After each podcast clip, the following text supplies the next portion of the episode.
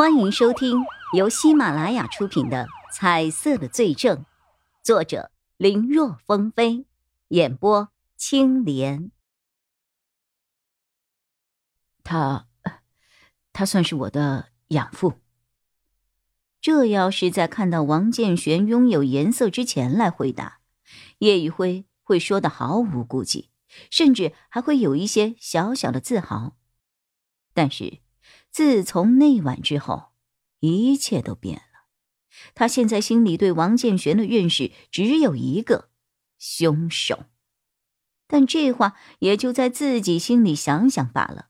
一旦外露出来，被王建玄所察觉，那将其绳之以法，肯定就没有机会。他也肯定会成为其刀下亡魂了。养父，曹永浩有些诧异：“我怎么不知道？”他什么时候还有个养子啊？哦，哈，我明白了。行啊，他这一次竟然连我也给瞒住了。曹永浩本来很惊奇，但似乎又想到了什么，一脸恍然大悟，看向叶一辉的神情也带着了几分复杂。有些话老王不好跟你说。也可能是他没有注意到。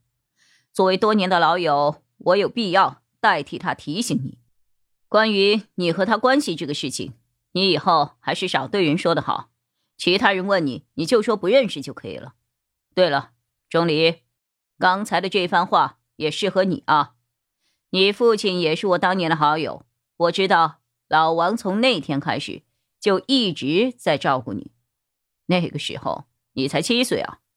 这么多年下来，我想，你心里老王应该和父亲差不多了吧？不过这种情感，你们之间知道就可以了。要是有人问起你和老王的关系，你也说不知道，明白吗？啊，啊！两人都是一愣，不明白曹永浩这句话是什么意思。曹永浩也并没有想解释，他直接扭头招呼老板。老板，过来点菜。哈哈哈，哎，你们俩要不要吃点什么呀？嗯，我要一份砂锅泡面。呃，我就不要了，最近一直忙，休息不好，也没有胃口。人是铁，饭是钢，没有胃口也要尽量吃一点啊，要不然身子垮了，案子还没有破，那才叫一个煎熬呢。曹永浩嘴上这么说，却没有强迫叶一辉。他自己点了一份炒饭、几串烤肉和两罐红牛。这次让钟离眼把你叫出来，是听说你对这个案子很感兴趣啊，也很想加入进来，是吧？哈哈，我也想啊，可惜有人拦着不让啊，弄得我也没有办法，只能像这样私下里约你出来了。说话间。曹永浩从上衣口袋里取出了几张折叠纸，展了开，然后递给了叶一辉。这是卷子的案宗复印件和目前调查的一些情况，你看看有什么疑点和发现没有？叶一辉这些天一直都在想着该如何才能够看到案子的卷宗，没有想到曹永浩会主动送过来，看来。案子的调查不顺利啊！好，我先看看。叶一辉伸手就要接过，却发现一拽之下没有能拿走。你只准看，不准对其他任何人说起里面的内容，明白吗？曹永浩见叶一辉点头答应了，这才松开了手。此刻，刚才点的吃食都到了，曹永浩也不再多说什么。默默的吃着自己的饭，钟离眼也是如此。不过看他吃的样子，显然也是因为疲劳过度，没有多少胃口。不过为了让自己强行多吃些，他打开桌上装着辣椒的小罐子，挖了三勺辣椒进去，把本来看起来还有几分清爽的砂锅泡面弄得是红彤彤的。叶一辉又喝了一口已经凉了的咖啡。开始一页一页的看着卷宗，这么多天了，他终于能够了解一下这起案子的具体情况了。根据卷宗上的记录，发生盗窃的是他们市西北区的一个名叫墨染名苑的别墅区。这个别墅区的名字，叶一辉听说过。刚建成的那阵儿，吸引了不少的目光，不少报道都能够看到他的宣传。因为这个别墅主打是当时才开始流行的国风热，说是世界上第一个国风别墅区。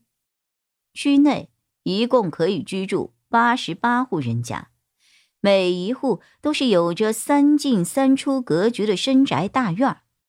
安保方面，除了监控之外，还有一个说是足足百人的巡逻队伍，二十四小时保障住户的安全。一般小区能有十几个保安人员就不错了，能有百人的团队，那这个小区的安全系数着实不低。可就是在这么高档安全的别墅区内，却出现了一晚上三户人家一起遭到盗窃的事情。根据调查，因为当晚的气温很低，实际参加巡逻的人数只有不到五十人。很多地方也只是匆匆的看了一眼就离开了，甚至一些地区也没有去，所以出现了巡逻盲区和死角。而覆盖整个小区内外的监控，根据最新的调查发现，存在被入侵篡改的痕迹，导致什么都没有被拍到。现场的大门没有被破坏过，而是从外部输入密码进入。这三起盗窃案。应该是同一个团伙所为，不算被盗走的那件文物，光是金银珠宝等等可证实的丢失物品，最新统计加起来足有千万之巨。除了财物损失之外，三户人家的女保姆都受到了不同程度的轻伤，其中一户的女主人还遭到了团伙的毒手。根据法医检查。死者应该是在被强行发生男女关系时，因为心脏原因导致的猝死。而从其胸口上发现有压过的痕迹来看，推测当时还有人对他进行过简单的抢救措施。但因为这个团伙自始至终都戴着手套，所以从死者的身上没有提取到任何指纹。目前发现的是保险柜内侧里有一个残缺的指纹，还有床角一侧找到了一根带有毛囊的头发。因为发色和被害人不同，经过 DNA 分析对比，已经确认了与受害人还有其一家都不吻合，推测可能是死者突然猝死，导致凶手仓皇之下所掉下的。本集播讲完毕，感谢收听。